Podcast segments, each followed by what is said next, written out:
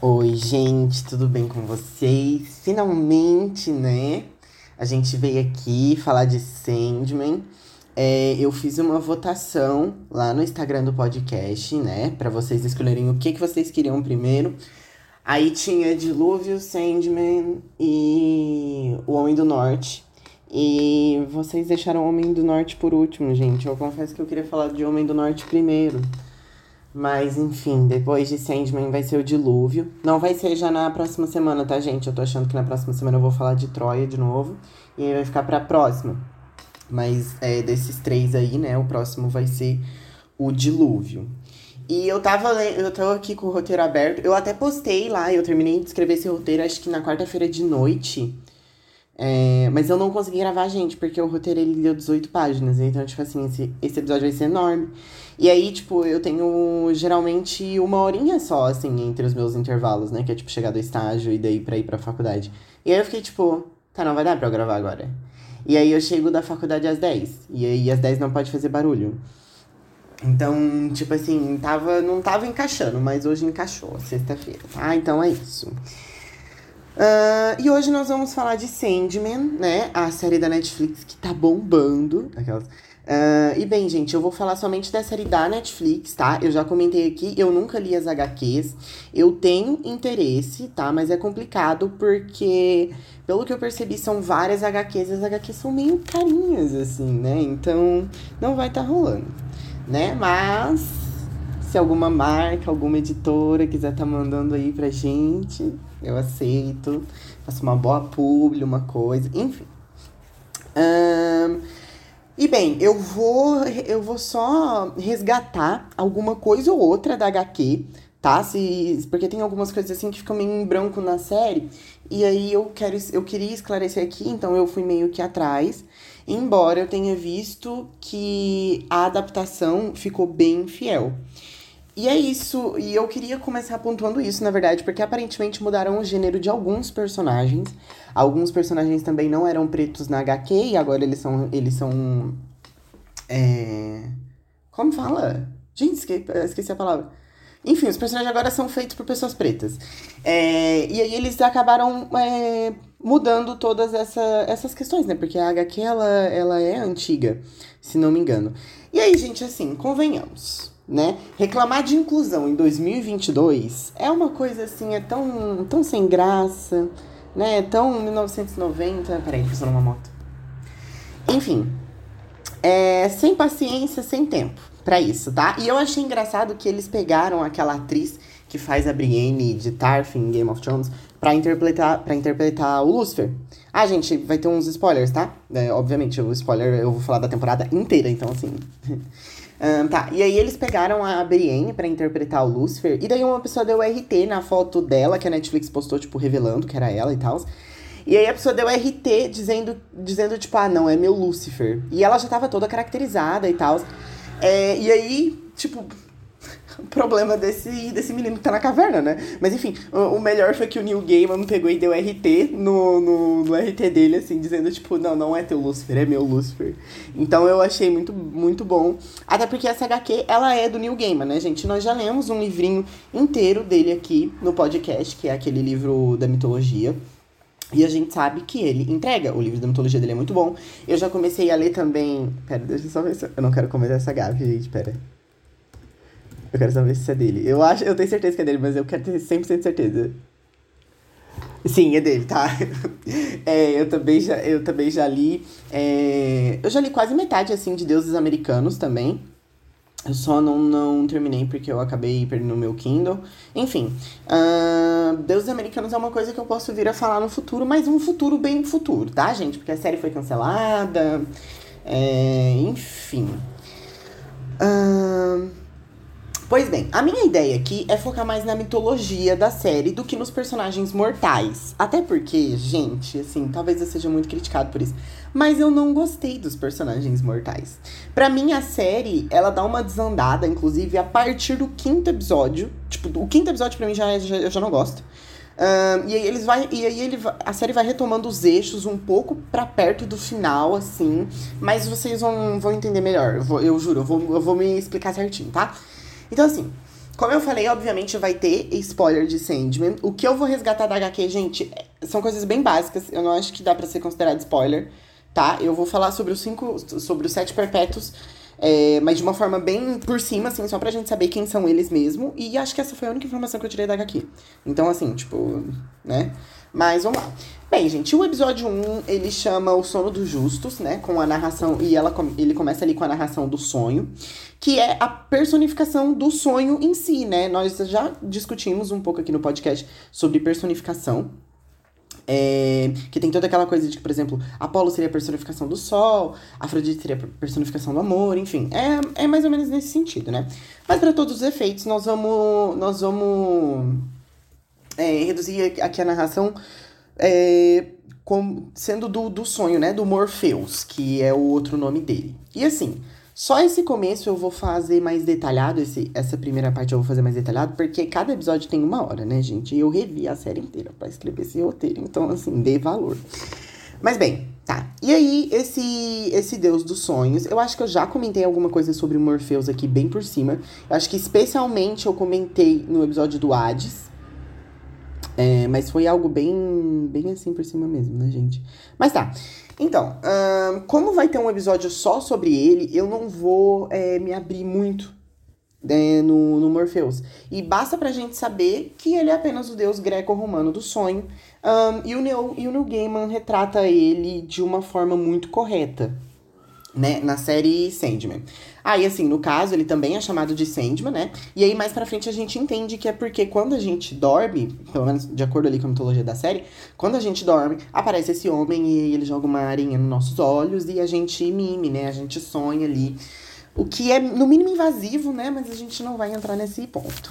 Mas tá, uh, continuando. E aí a série. Obviamente eu tô brincando, tá, gente? Pelo amor de Deus. E aí a série começa Começa ali falando do reino dos sonhos, e é claro que existe uma dualidade ali, né? Ele não é só o rei dos sonhos, ele também é o rei dos pesadelos. Isso é uma coisa que a série faz muito bem, gente. Eu vou falar mais disso mais pra frente. E daí ele diz que sempre que a gente dorme, a gente é levado ali pro sonhar. O sonhar é tipo Hades. Gente, é tipo o inferno, entendeu? Só que no caso é o mundo dos sonhos. A gente é levado pro mundo dos sonhos. E o pontapé da série é o Morpheus saindo do reino dele para ir atrás de um pesadelo que não uh, tava ficando só na imaginação, ali só no lúdico. Ele tava indo para a realidade e atormentando os humanos no mundo real. Né? E isso eu achei muito legal, porque é uma responsabilidade ali do Deus, né, gente, do Morpheus. Ele precisa, ele é o efeito do sonhar, mas ele também precisa zelar pelo sonhar. É como se ele tivesse um trabalho real mesmo, né? E a gente não vê muito isso na, na mitologia na, nas mitologias em gerais, na verdade, né? Eu acho que eu nunca vi, tipo, um deus indo cuidar. Ah, se bem que a gente poderia. Mas é porque a Aracne, ela não queria muito. Ela não queria acabar com, com, com a arte de tecer, né? Ela só queria ser melhor que a Minerva. Não dá para considerar aquilo que a, que a Minerva fez com a Aracne como uma forma de zelar pelo, pelo efeito dela de ser deusa do, do teatro. Enfim, viajei aqui, mas tá. Um, e aí ele vai ao trabalho, né? E assim, gente, eu achei a caracterização do Morpheus muito legal. Ela tem ali aquela coisa mais. Ao mesmo tempo que parece ser moderno, parece ser medieval também, porque aquele elmo dele é meio que uma referência àquelas máscaras que, o, que os médicos usavam, sabe? Mas também é meio alienígena. Aí, né, ele, ele usa o elmo, o rubi, a areia. Eu achei esse conceito muito legal, gente. O New Gamer pra mim é um gênio, tá? E daí, bem, tem todo aquele plot do Magus, né? Magnus, eu acho. Magnus ou Magus, Magus, enfim. Que é um humano que perdeu o filho dele. E ele tá querendo prender a morte pra exigir o filho de volta. O que é algo muito humano e entendível, né, gente? Do tipo, sabe, se você sabe que existe magia. Tipo, eu acho que se, tipo, se existisse. Se a pessoa soubesse que existe, que existe magia, ela ia tentar, entendeu? Ela ia atrás, mesmo que por um mínimo. Então é algo que eu achei, tipo, super entendível, assim, me identifiquei. Bem, e aí ele faz um feitiço para prender a morte, mas por algum motivo, quem é preso nesse feitiço é o sonho, o Morpheus. E aí existe toda a parte do ritual ali, sabe? Que eu achei também muito legal, muito bem feita. Me lembrou Lovecraft Country. Inclusive, gente, assistam Lovecraft Country, é uma série da HBO. Um, e provavelmente ela vai ser o tema do especial de Halloween desse ano tá? E eu vou fazer um, um episódio igual eu tô fazendo aqui de Sandman, mas eu ainda não tenho certeza, mas assiste que é boa, você não vai se arrepender. Bem, daí ele vai atrás desse pesadelo que tá enchendo o saco. Que inclusive é o motivo pelo qual ele vai pro mundo do, dos mortais, né, gente? O, o Sandman só foi pra lá por causa disso. E aí, a gente percebe um pouco da força do sonho. É, porque ele, ele vê o, o pesadelo ali, né? O, o, o Corinthians. E ele começa a sugar, assim, o Corinthians. E o Corinthians parece ser uma pessoa muito poderosa. Mas na hora que o Morfeu chega, ele, tipo, já fica de joelho, já perde, já, per, já pede lá, não, meu senhor, não, não faz isso comigo, não, pelo amor de Deus. E, e o Morpheus tipo, só estende a mãozinha dele com o Rubi e começa a desintegrar ali o sonho, o, o Corinthians, né? Que é um pesadelo. Mas ele acaba sendo capturado e ele é puxado dali. E bem, gente, esse pesadelo é. O nome dele é Coríntios, igual eu falei pra vocês. E eu acho que é, tipo, igual o versículo da Bíblia, né? Eu, eu não consegui pegar muito bem essa referência. Se alguém pegou essa referência, me manda lá no no direct que eu, que eu fiquei bem curioso, tá? E aí eu trago para vocês em algum episódio futuro. Enfim, daí eles fazem o feitiço, o um feitiço, o feitiço, eles prendem o sonho por muito tempo, quase um século, eu acho, ou são, não sei eu ia falar, ou, ou são 100 anos, né, gente? Ai, enfim, uh, e nesse tempo que ele fica preso, as coisas começam a dar muito ruim. Essa é a parte muito legal da série. Porque, tipo, gente, nesse momento, assim, eu fiquei completamente vibrado, tá? Porque eu já tava. A série já tava me engano, mas a partir daqui, nossa. Porque quando o sonho é capturado, o Morpheus é capturado, não é fácil manter ele, né? A gente vê que tem todo um, um círculo ao redor, aí depois tem o vidro e tal. E é claro que a pessoa que castou o feitiço, ela era um amador, mas depois a gente descobre que tem uns dedos aí de outros perpétuos no meio. Mas assim, isso foi uma coisa que me incomodou um pouquinho, tá? Porque, tipo, Morpheus é um puta de um, de um deus do caralho, assim, e ele acabou sendo capturado por um mortal. Mas não é algo que, tipo, nossa, ai, que ruim, entendeu? Foi só algo que eu fiquei meio. Hum, mas beleza. Tá. Um, e como o Morpheus não tava lá para manter o sonho, agora eu vou começar a chamar mais ele de Morpheus, porque a gente vai falar muito de sonho e pode ficar confuso, né? Tipo, como o sonho não tava lá para manter o sonho. Como o Morpheus não tava lá para manter o sonho, cuidar das coisas. Deixa a moto passar, que ela quer fazer barulho. Tá.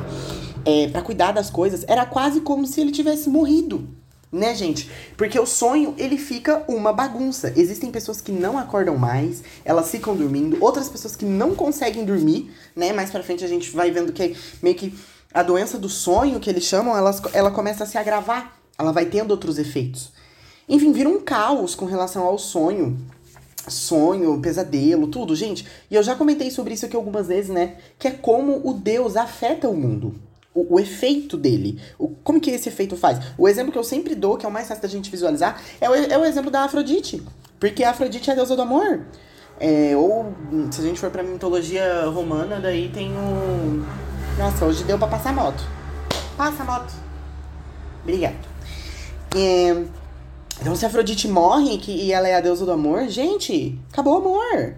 Entendeu? E aí a gente vê ali o sonho se ferrando. E aí, levanta o questionamento. E se ele tivesse pego a morte? Eu não sei se a, eu acho que eu penso assim que a morte ela teria ela teria trazido de volta o filho dele, do Magnus.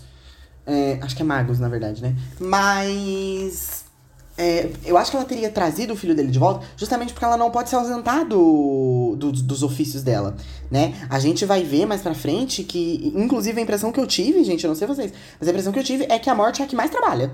Ali de todos eles. É claro que o efeito do sonho, ele acontece todo, acontece o tempo todo, né? Porque, tipo, tem aquela coisa, aqui tá de dia, mas lá tá de noite. Então, tipo assim, são efeitos bem importantes. Mas pra mim, assim, eu fiquei com a impressão de que a morte trabalha bem mais, tá? Mas enfim.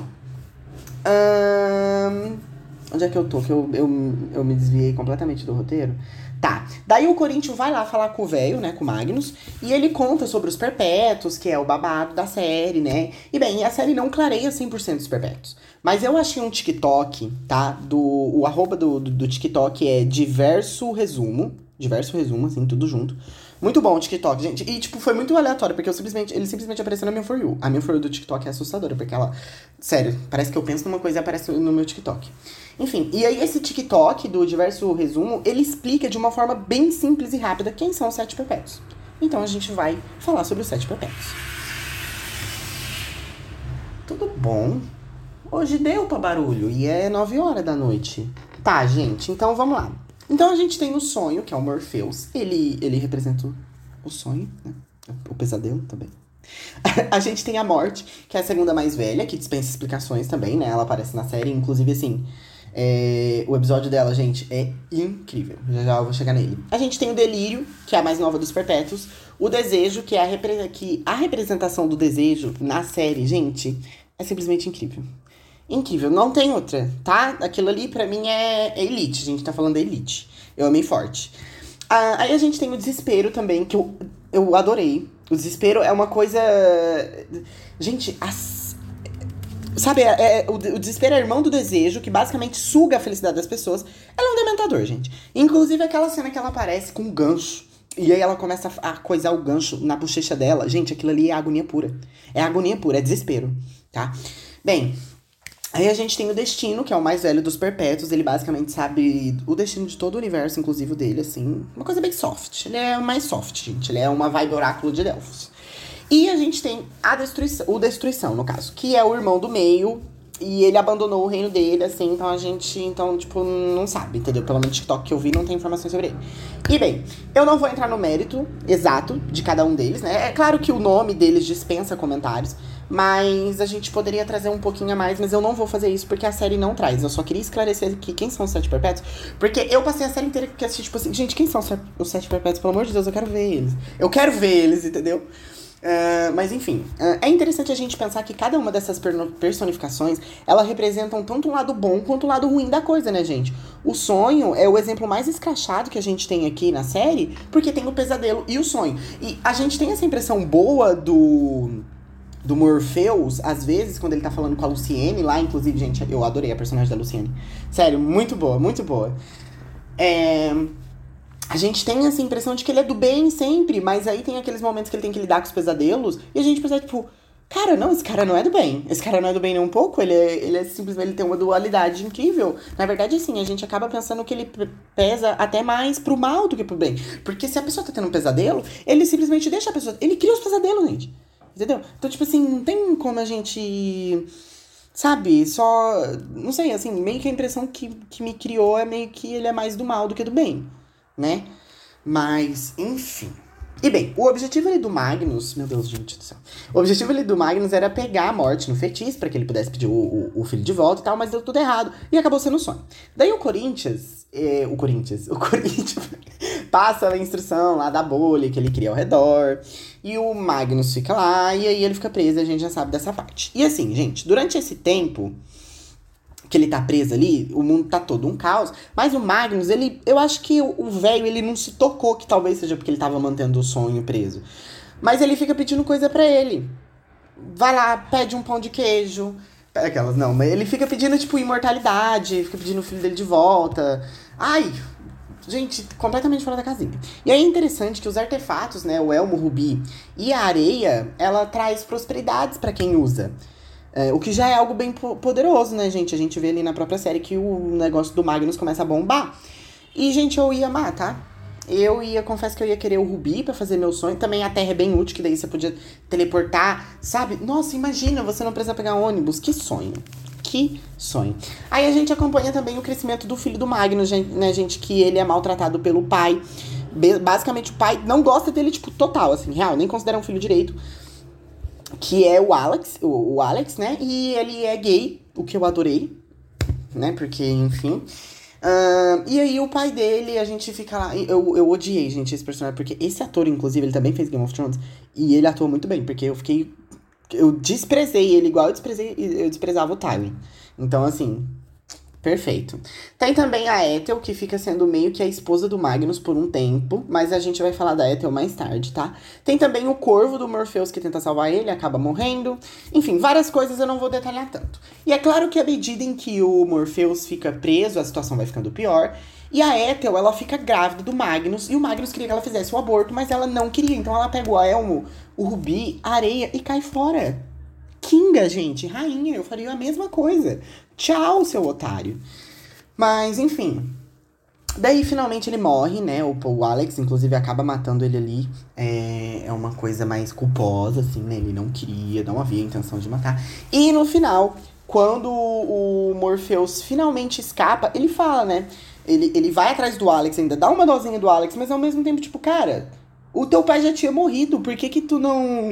tu só não deixou o, o, o Morpheus cair fora, sabe? Tipo, eu acho que o Morpheus teria, não teria perdoado ele, gente, se ele tivesse deixado ele sair fora. Mas, enfim, o Morpheus consegue escapar lá, né, aquele momento, com, pra, pra, inclusive com a ajuda do, do marido do Alex, né, porque ele vê que o, o círculo foi desfeito e ele não fala nada. Mas, enfim. Aí o Morpheus vai no sonho dele e fala: Você sabe, você sabe como você me prender causou dano ao seu mundo? E é real, né, gente? A gente vê como realmente causou muito dano ao mundo. Bem, aí o Corinthians virou meio que um serial killer, né? Que ele tira os olhos dos outros, porque ele não tinha. Ele não tinha. Gente, eu confesso para vocês, a minha visão ela tá muito ruim, né? Eu vou ter que fazer uma cirurgia no olho. E aí, eu não consegui visualizar muito bem, assim, o que que tava rolando no olho do Corinthians. Até que teve uma, uma, uma hora que eles deram um zoom, assim, mais ou menos. E aí eu entendi que tem bocas, tem dentaduras, assim, no, no olho dele. Ele, no lugar dos olhos, ele tem dentadura.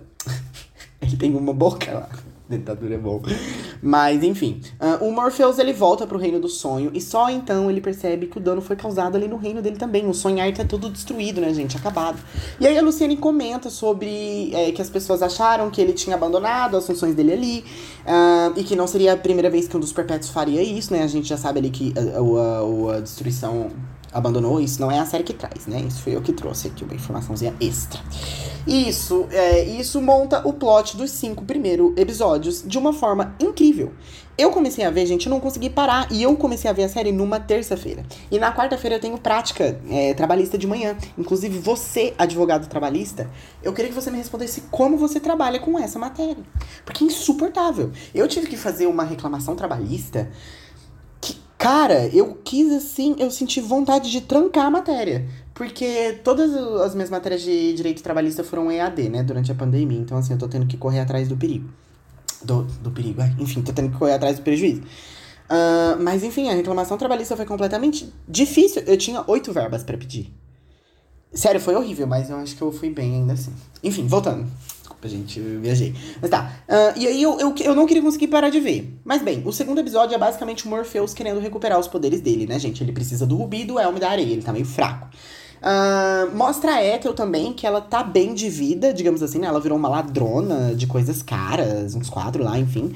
Daí o Morpheus tem a ideia de invocar as graças que sabem, uh, que sabem do presente, passado e futuro. O que lembra as nornas da mitologia nórdica e as parcas da mitologia grega, né, gente?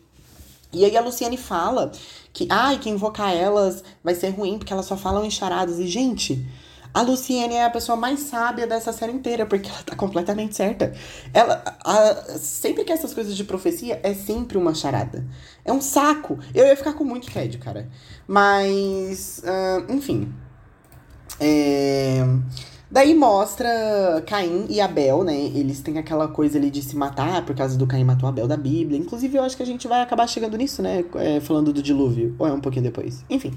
Uh, daí ele absorve o dragãozinho que tinha ali naquele lugar e ele consegue invocar as graças. E aí, gente, a cena dele entrando naquele oceano invocando as graças eu achei muito, muito bonita, muito legal. E assim, é interessante que as graças é, na verdade, a deusa Hecate, né, da mitologia grega. E a Hecate é um tema sensível também, porque nos, até os dias de hoje ela ainda é cultuada. E eu já prometi um episódio para vocês sobre ela, inclusive desde a primeira temporada, gente. Eu sei, mas eu vou fazer. Vocês sabem que eu gosto de ter muita responsabilidade com os roteiros que eu faço. E eu leio bastante antes de eu, de eu começar a escrever o roteiro. Então eu preciso encontrar os livros certos. Mas acima de tudo eu preciso encontrar tempo, tá bom? Mas vai vir. Enfim, é a Hecate. Ele pergunta sobre os artefatos dele e elas nem falaram tanto em enigma assim, o que foi algo que me surpreendeu, mas eu achei bem prestativo, porque elas até meio que mostram tipo um flashback, sabe? Uma coisa, um filme, um GIF. Elas mostram um GIF. E assim, né, gente? Uh, a gente repara que os artefatos do Morpheus foram vendidos e trocados por outras coisas, como por exemplo, o colar que defende qualquer coisa. No episódio 3, a gente conhece a Joana Constantine. Constantine.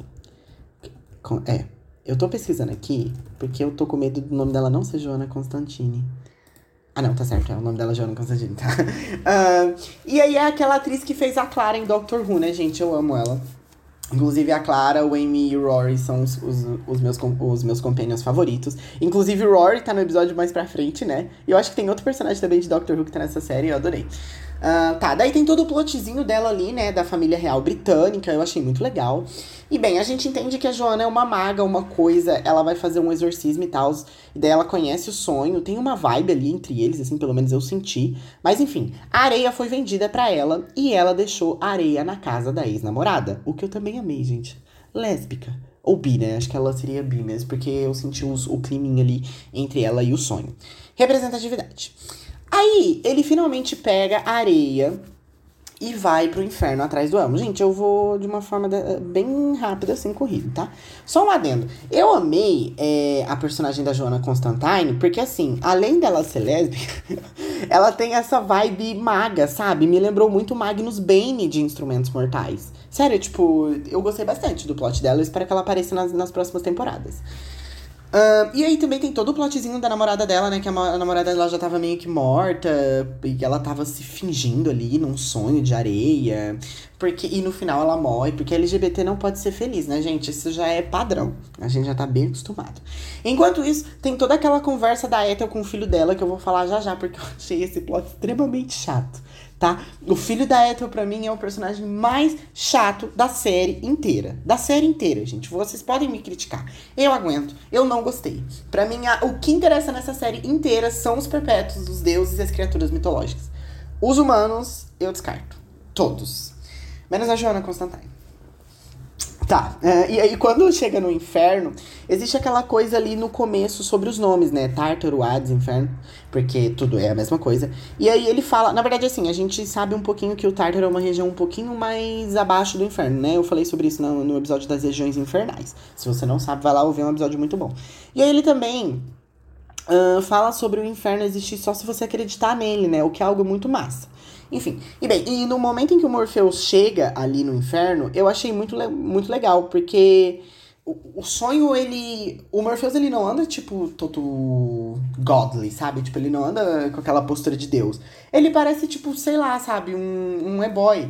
Então, tipo assim, não tem. Sabe? Ele não. Um e-boy meio emo dos anos 2000, assim. Tipo, ele não tem essa coisa. E aí, quando ele ameaça o demônio ali que guarda o portão, eu achei muito legal. Porque o demônio fica com medo e tal. Mas, enfim. Um, o sonho conta ali a historinha de Lúcifer, né? Que é algo que nós já conhecemos, porque nós já lemos Paraíso Perdido nesse podcast, né? Se você não sabe do que eu tô falando, ouça os episódios de Paraíso Perdido. É uma HQ incrível. Incrível. A gente leu a HQ inteira aqui. Você deve estar se perguntando, nossa, mas como você leu uma HQ se isso aqui é um podcast? Descrição, né? Eu, eu sei o que eu faço. Sei o que eu faço. Vai lá ouvir o episódio, é bom. Aquelas bem surtadas. Tá, uh, e aí é dito que o Lúcifer é a criatura mais poderosa que tem, tirando o Criador. O que é algo bem interessante, assim, né, gente? Uh, tem um momento em que o Morpheus encontra uma espécie de amante dele e ele explica que eles já foram apaixonados, ele e a Nada, né, o nome da, da menina, e que o Morpheus colocou ela ali porque ele desafiou ela, o que é algo muito Deus, né, gente? A gente já viu isso várias vezes. Deus, é, deuses punindo mortais de forma excessiva por um mero insulto. Nada novo para nós. Daí finalmente chega no inferno e para mim, gente, é uma das cenas mais boas da série inteira. Toda essa partezinha que tem ali. A atriz é, ali é muito boa, que é a Gwendolyn Christie. E ela passa uma sensação de poder, sem fazer muito, sabe? Só no tom. A roupa dela é uma coisa. É tipo assim, a roupa dela é simples, se você parar pra pensar. É um hobby.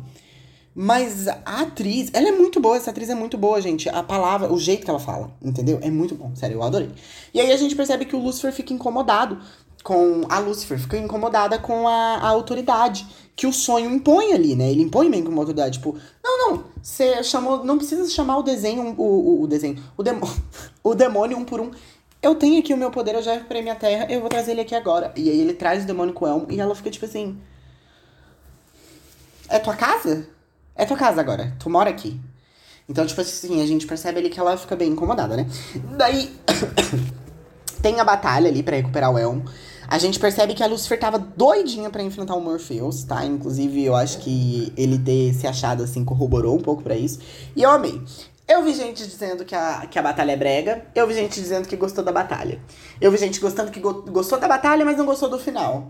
Mas eu gostei de tudo, gente, tá? Eu gostei de tudo. É claro, né, que uma batalha, assim, de porradaria com armas seria muito bom. Porque, pensa, gente, tipo. cara, é Lúcifer e, e o sonho. Então, tipo, como que seria essa batalha, sabe? Uh, mas é pra primeira batalha da série, cheia de significados, tem uma coisa, um conceito, uma aclamação. Eu gostei. Eu gostei.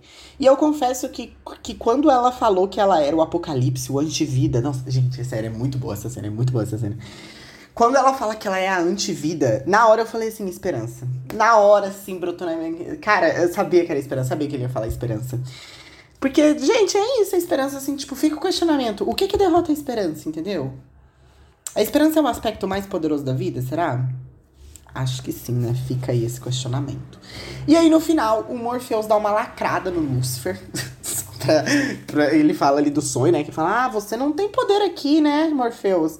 Porque aqui não é o sonho, aqui é o inferno. Aí o Morpheus fala assim, é, mas e, e é, os seus demônios, eles sonham com o paraíso, né? Então eu acho que assim, acho que eu tenho um poder aqui.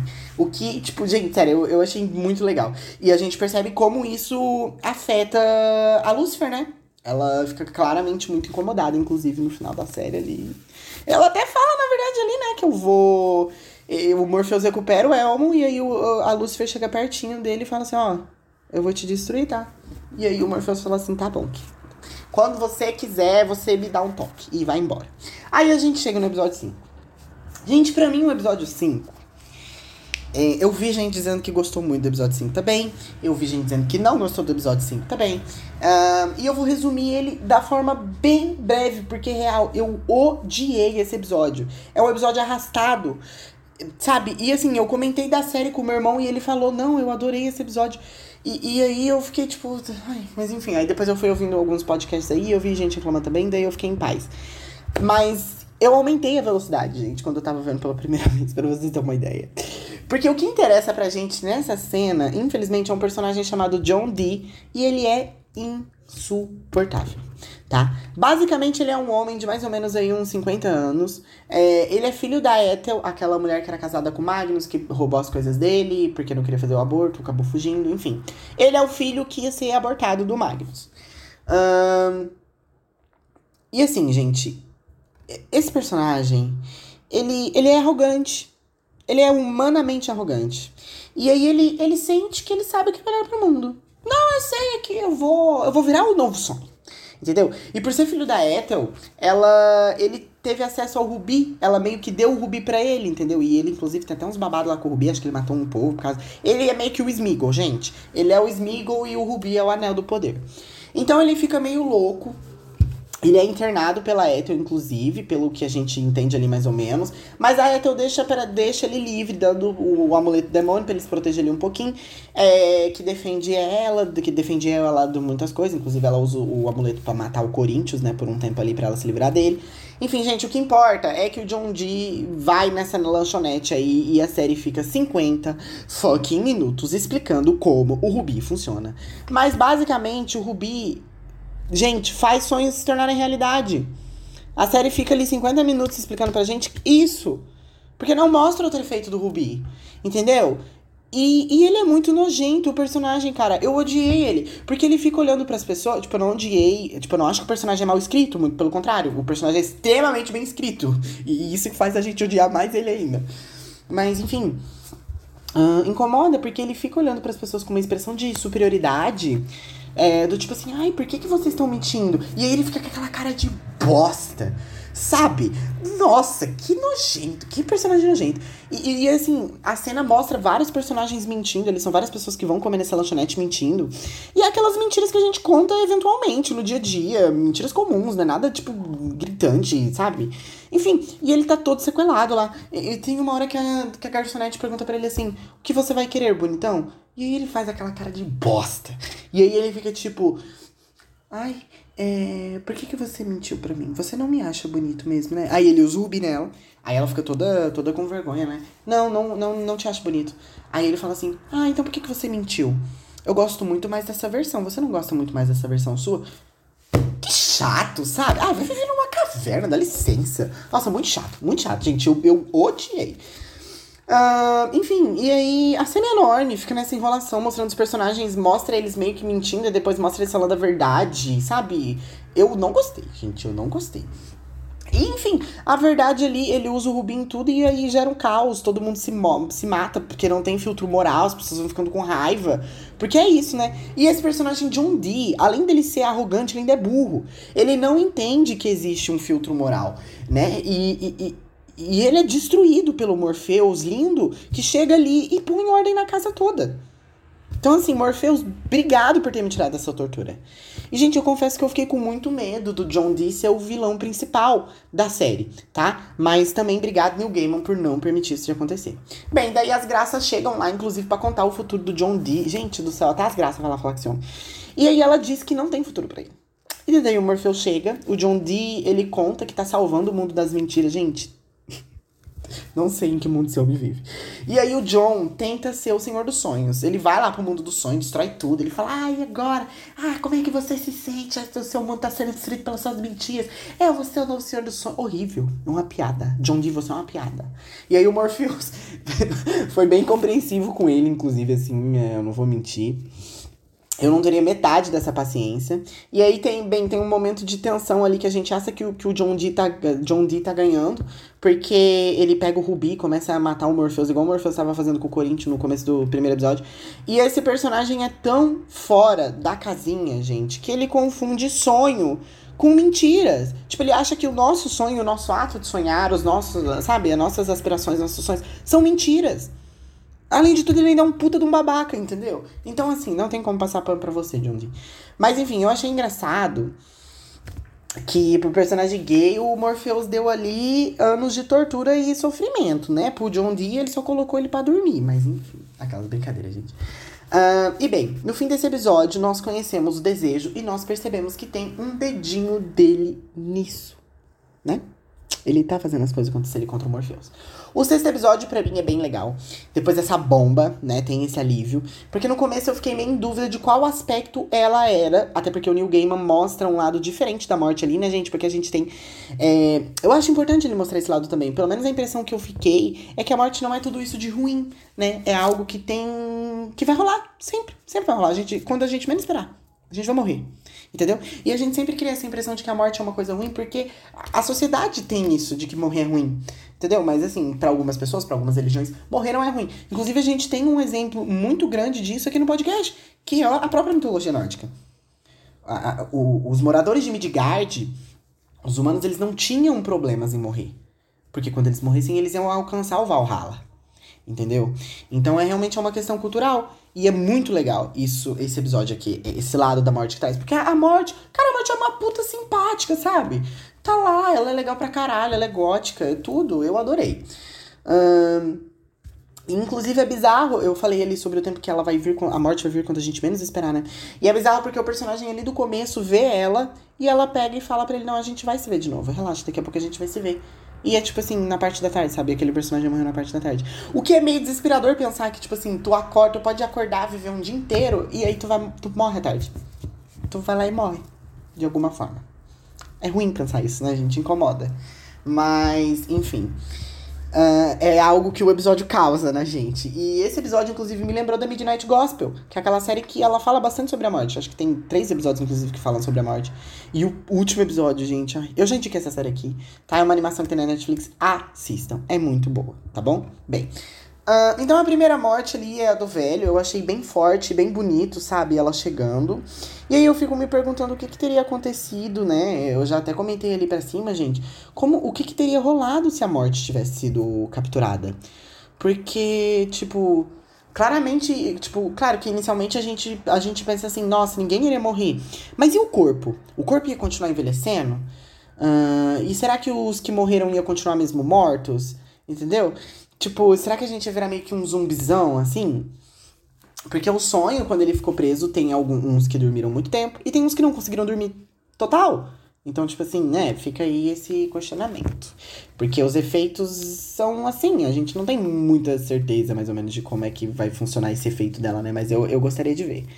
Bem, uh, e daí eles conversam um pouco sobre o feitiço ter sido, é, ter sido feito para ela. Ela diz que ela sabia, mas eu imagino que ela deva ter feito alguma coisa para se defender, né, gente? Porque ela é muito importante, se vocês param A morte é um aspecto muito importante. Claro que o sonho também, mas a morte é importante. ela é inevitável, ela é um ciclo. A, o sonho, a gente não sonha todo dia, entendeu? Hum, enfim, a impressão que passou é. E aí também tem toda aquela coisa de que ela é a que mais trabalha, né, gente? E é um trabalho muito pesado também, porque, tipo, tu tá levando a noite. Sabe? É triste, gente, porque tem um cara que tá lá no lago super feliz assim e ele morreu. O bebê, o bebê, gente, o bebê, meu Deus, o bebê. Enfim, ela comenta também sobre alguns mortais que ela deu meio que uma imortalidade, né? E ela cita aquela velhinha. E ela cita aquela velhinha que aparece no episódio do Constantine, da Constantine, um, e ela cita ali também o homem que o sonho conversa a cada 100 anos. E sobre essa parte, gente, fica aí o questionamento, sabe? Imortalidade. Você aceitaria ou não? Eu só tinha, eu confesso que eu só tinha parado para pensar nessa perspectiva de ser ruim. Porque todas as pessoas que, que você ama e tem contato, elas vão morrer primeiro que você. Você nunca vai morrer. Entendeu? Mas ao mesmo tempo, eu penso que eventualmente você vai meio que parar de se importar, sabe? Eu sei que isso é ruim, você vai virar meio que filha da puta. Mas eu acho que é inevitável também. Mas enfim, o episódio traz esses questionamentos acerca da morte que são bem bons. E assim, a morte fala algo muito importante ali pra série, que os perpétuos, eles só existem por causa dos humanos. E faz muito sentido, sabe? É como se é, é como se uma adoração, é como se fosse uma adoração que nós fazemos para eles, de uma forma inconsciente. Entendeu? E aí eu já comentei sobre isso aqui, é, de que a gente tem esse louvor, a gente tem esse sentimento, e é por causa dessa manifestação de vontade nossa que acaba existindo aquele perpétuo. Entendeu? É mais ou menos isso que ela quis dizer. E aí o. E aí, e aí é isso também. Esse episódio acaba. Mas bem, uh, o episódio 7 ele começa com o plot da Rose Walker, que para mim, assim, não me desce. Tá, gente? A personagem é boa, a atuação ali é incrível tal, tem tudo isso, mas não me desce assim como o plot de todos os outros mortais. É porque, de fato, a série criou uma mitologia tão legal, né? Na verdade, o Neil Gaiman criou essa mitologia tão legal. E a série apresentou ela de uma forma tão boa que eu só queria saber deles. Entendeu? Tipo, foda-se os mortais pra mim. Mas, enfim, aí mostra o reino do sonho. É, porque, pelo que aparenta ser, né, o, o, o rei. Pera, gente, eu me perdi tudo no roteiro. É, mostra o reino do desejo. O reino do desejo, ele ele é todo diferentão, né? Ele meio que fica. Ele fica no meio da nuvem, né, gente? É tipo uma estátua gigante do desejo com um coração no meio. É bem bonito, é bem bonito. E ele invoca. Mostra o desejo lá no reino dele, ele invoca desespero. E eles começam ali um burburinho, uma fofoca. E aí existe uma metáfora aqui, né, gente? Qual que é a metáfora entre o desejo e o desespero? Eu também não sei. Aquelas, não, eu sei sim. Tá, olha só. Na verdade, parece que tem uma discussão ali sobre o sonho se achar superior ao desejo e ao desespero. Enquanto o desespero diz que o sonho é apenas um eco do desejo e do desespero. É, então essa é a metáfora que tem ali. E, gente, eu vou ter que concordar, porque, tipo assim, quando nós desejamos muito algo, nós sonhamos com aquilo, né? E o desejo é algo que tá muito mais presente na nossa vida do que o sonho. É, é claro que o sonho não é só simplesmente o ato de sonhar. Com... Nossa, que chique! Ficou meio filósofo isso aqui. É claro que o sonho não é somente o ato de sonhar, mas sim o ato de criar uma meta maior. Porque daí é um sonho a ser atingido, entendeu? Mas eu ainda acho que o sonho é uma manifestação do desejo, é uma manifestação mais vívida do desejo, quando a gente não alcança. Mas ao mesmo tempo também pode ser que eles estejam tudo casadinho ali, né, gente? Um precisa do outro, né? Tem isso também. Mas enfim, eu confesso que eu concordei mais ali com o que o desejo tinha a falar. Mas eu vou deixar abaixo. Uh, e a mesma coisa também acontece quando nós estamos aflitos, né, gente? Com, com desespero, porque a gente fica desesperado, a gente fica com muito medo, a gente fica pensando naquilo o dia inteiro. Quando chega a noite, a gente sonha. Então, de fato, acaba parecendo ali que o sonho é só uma manifestação, né? Tá. Uh, eu gostei bastante dessa cena. Tem aquele momento ali do desespero que eu já, que eu já citei, que, ele come, que ela começa a se cortar com o anzol. Gente, aquilo ali, meu Deus, me deu uma agonia. De uma forma bem rápida agora sobre a Rose Walker, ela é um vórtice de sonhos. Ela traz os sonhos e pesadelos para ela, ela tem poder de derrubar o véu entre o mundo dos sonhos e o mundo da realidade, fazendo tudo se juntar num, só. Ela é meio que uma WandaVision. Uma Wanda. WandaVision. Uh, tá, e aí o plot dela é em torno dela tentando encontrar o irmão, porque ela foi separada do irmão na infância. Uh, e tal. E aí o sonho fica monitorando ela enquanto ela procura. Enquanto ele procura o Corinthians. Porque o Corinthians ainda tá solta, né? Ele, ele recuperou as coisas, refez o sonho, deixou tudo, tudo, tudo certinho. Agora ele ainda tinha que achar o Corinthians, que é um pesadelo que tava solta. Uh, E assim, é interessante que o sonho ali ele tinha tri, três sonhos mais poderosos, é, que ele chama de grande arcanos, né? Que é o pesadelo coríntio e Gaut, que são pesadelos diferentes, e o sonho verde do violinista, na tradução, né? Uh, e aí, gente, o sonho monitora o vórtice, porque como o vórtice atrai, atrai os sonhos para ela, né, as criaturas do sonhar, ela vai atrair os três arcanos. E é realmente o que dá certo, é um plano bem inteligente, inclusive. E aí tem todo o plot do Corinthians, né, serial killer. É, é bom, né, gente? É bom, não dá pra dizer que é ruim, não, é bom. Tem do Gaut querendo ser um sonho, ao invés, da Gaut querendo ser um sonho, ao invés de um pesadelo.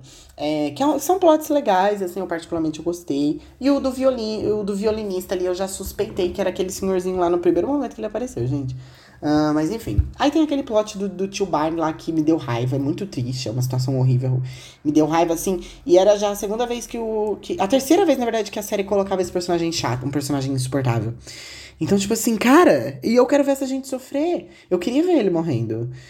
Mas a série não mostra direito, né? E pois muito que bem. Uh, à medida em que a Rose vai se aproximando de recuperar o irmão dela ali, o Corinthians fica usando ela pra, pra ela perder o controle e destruir o sonho. Mas ao mesmo tempo também parece que ele quer controlar ela, sabe? É, isso eu não entendi muito bem. Mas no fim não dá certo, né? Porque ela passa o vórtice pra avó dela, que era pra ter sido o vórtice da época, só que a avó dela acabou dormindo por muito tempo por causa que o sonho tava preso, enfim, né? Aquilo lá que vocês assistiram na série. É, quem não assistiu, gente assiste porque vale a pena, tá? Mas eu só tô passando por cima dessa parte dos mortais aí, porque realmente não curti, não. Enfim, o Morpheus, ele é meio que filha da puta nessa parte, né, gente? Mas assim, o que esperar de um deus? A gente que tá acostumado com mitologia, esse aqui já nem surpreende mais a gente. Inclusive, ele pune a Gaut, que é o pesadelo, porque ela queria se tornar um sonho. E o Morpheus disse que ela precisava ser isso porque era a natureza dela, ela foi criada para isso. Uma coisa, tipo, bem idiota, conservadora. Ai, essa noção.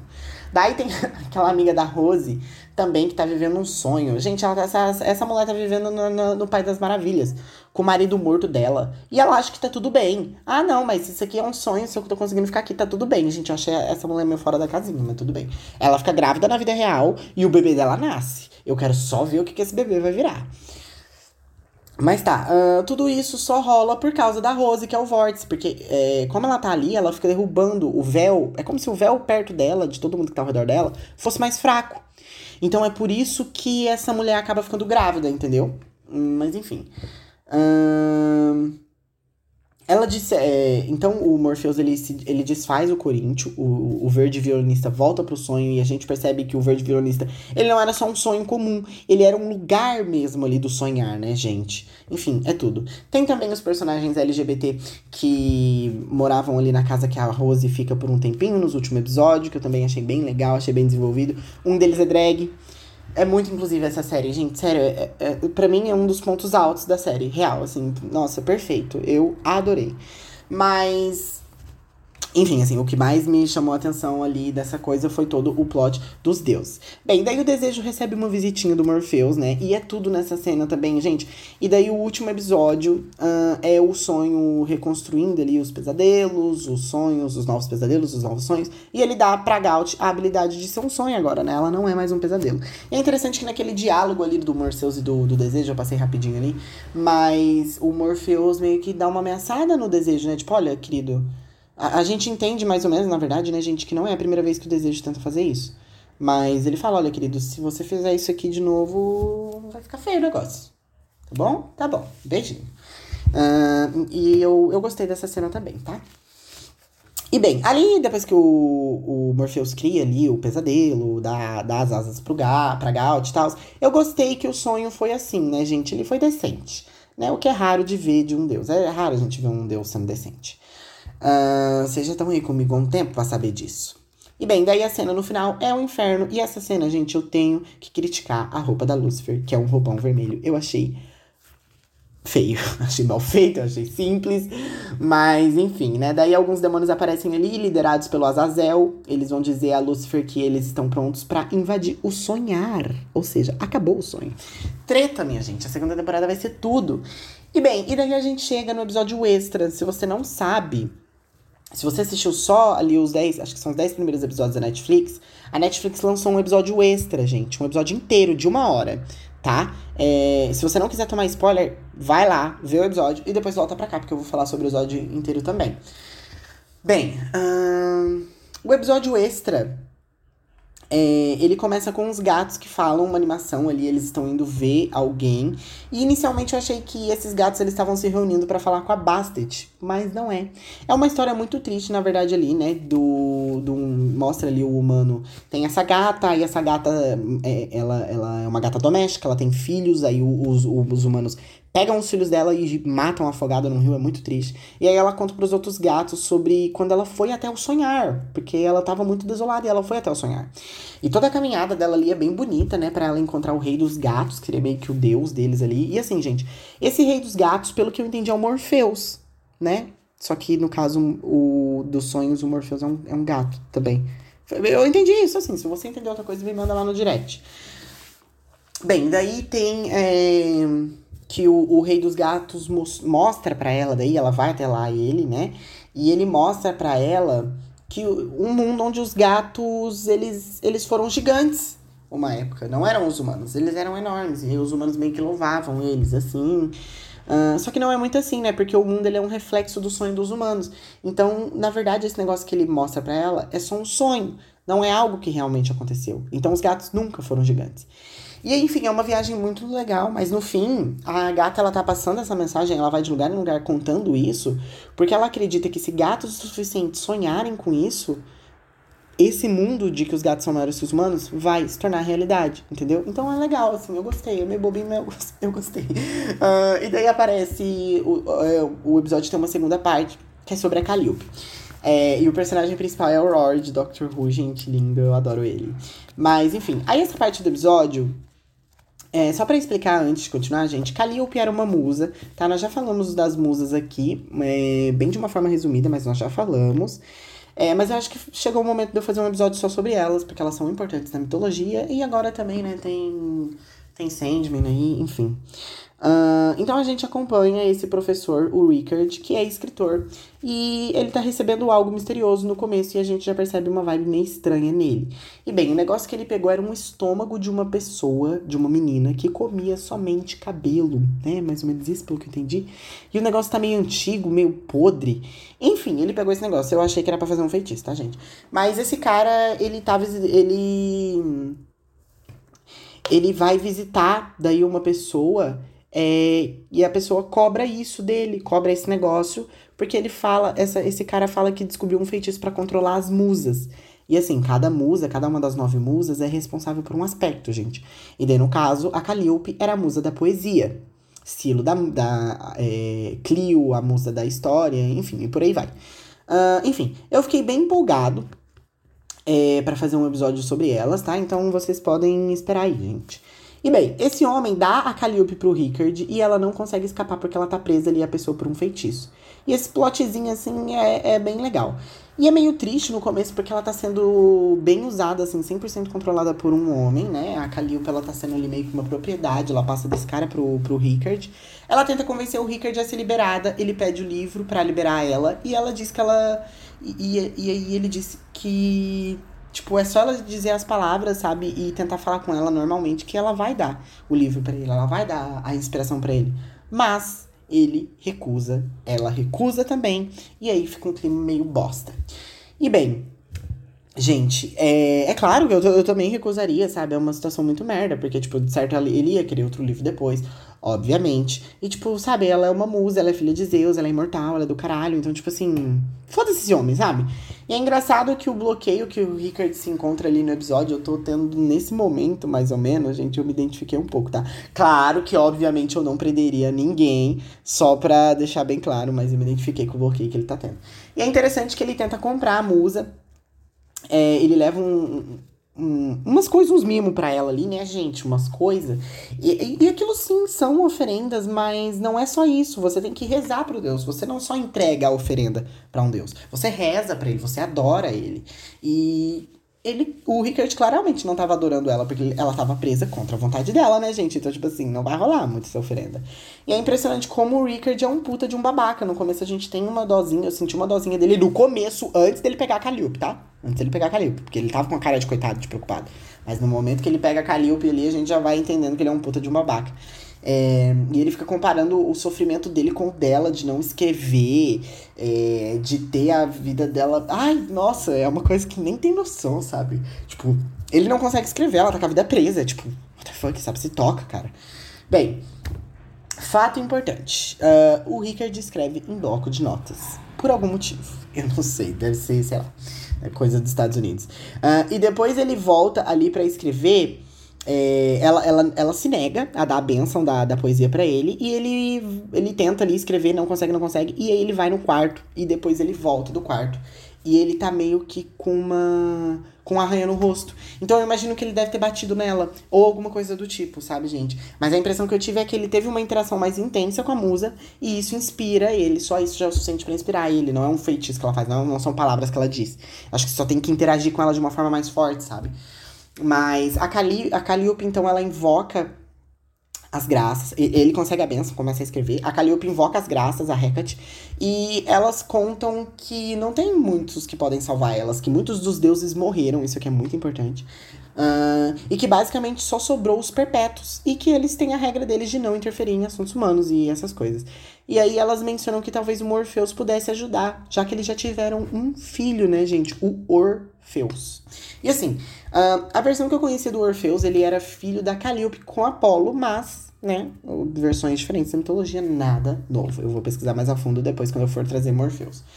Mas bem, uh, ali na série a criança morreu e por isso a Calliope e eles são brigados. Daí mostra o sucesso do livro do Rickard, né? E. É, é bizarro porque ele se considera um escritor feminista, é muito idiota, sabe? Ai, caramba, ele é, ele é um reflexo humano, gente. Não tem como, ele é um reflexo humano. Bem, e aí, não generalizando, né, que a gente faria isso, mas enfim, vocês entenderam o que eu quis dizer. Bem, e aí a Calliope repara que o sonho uh, escapou ali da prisão dele porque ela meio que vê uma matéria dizendo que as pessoas estão acordando no jornal, né? Que o Rickard acaba trazendo para ela. E ela tenta mandar uma, uma mandar uma mensagem para ele. E ela tenta mandar a mensagem com o nome de Oneiros, eu acho, né? Ela chama ele de Oneiros. E o Oneiros, ele é meio que uma entidade antiga. Ali na série acaba sendo a mesma pessoa que o Morpheus. Mas na mitologia ele acaba meio que sendo uma entidade antiga, gente. Tipo, ele era o titã do sonho e depois ele acabou passando o efeito pra Morpheus. É mais ou menos isso, entendeu? Mas enfim, eu posso explicar melhor sobre isso quando eu for falar de Morpheus, gente. Mas tá. É, o, o Rickard, ele vê ela escrevendo a mensagem, mas ele, ele, ele pega o papel e rasga o papel, assim. Achei muito nojenta essa cena, gente. Ele tirando o papel da mão dela. E ele fala, ai, você é minha. Fiquei tipo. Mas, enfim. Então ela consegue pedir ajuda pro sonho ali, e aí o, o sonho diz, tá bom, vou te ajudar, e aí rola um climazinho entre eles ali, eu vou fazer esse cara sofrer horrores. Enfim, eu gostei da interação deles, gente achei bem bonitinho. E, gente, o Rickard, ele é simplesmente patético, patético, tá?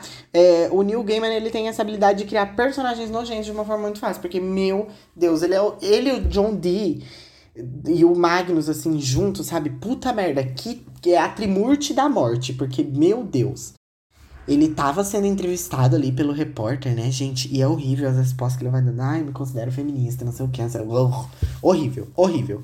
Uh, enfim, aí o Morpheus começa a atormentar ele. Ele diz que não vai soltar a Calliope, mas o Morpheus continua. E ele começa a ter tanta ideia, tanta ideia, que ele surta e começa a escrever na parede essas ideias. Mas ele não tem caneta, então ele corta os dedos começa a escrever com sangue, gente, é tudo. E aí ele diz pra guria ir lá libertar a Calliope. Ele fala, eu te liberto, Calliope. E aí ela é libertada. Tudo de bom. Eu amei a química entre a Calliope e o Morpheus tá? Aí mostra o Rickard se fudendo, sem ideia, sem história. Eu achei pouco. Zero empatia, gente. Sério. Eu espero que a Calliope, inclusive, apareça na Season 2. Eu gostei muito desse episódio, gente. Real, assim, porque ele foca mais na mitologia, entendeu? Então, enfim, é isso. É... É isso sobre, sobre Sandman, eu falei da temporada inteira. É, gente, eu acho que é uma série muito boa, tá? Eu acho que é uma da, das melhores coisas que a gente tem aí de audiovisual de mitologia. Claro que tem Sangue de Zeus também, que é uma série muito boa e ela é 100% mitológica. Mas eu acho que o Neil Gaiman, ele faz esse trabalho de juntar a mitologia com a modernidade muito bom, né? Ele fez isso em American Gods. Ele fez isso em Sandman. Então, assim... É bom, é tudo, Neil Gaiman. Você entrega.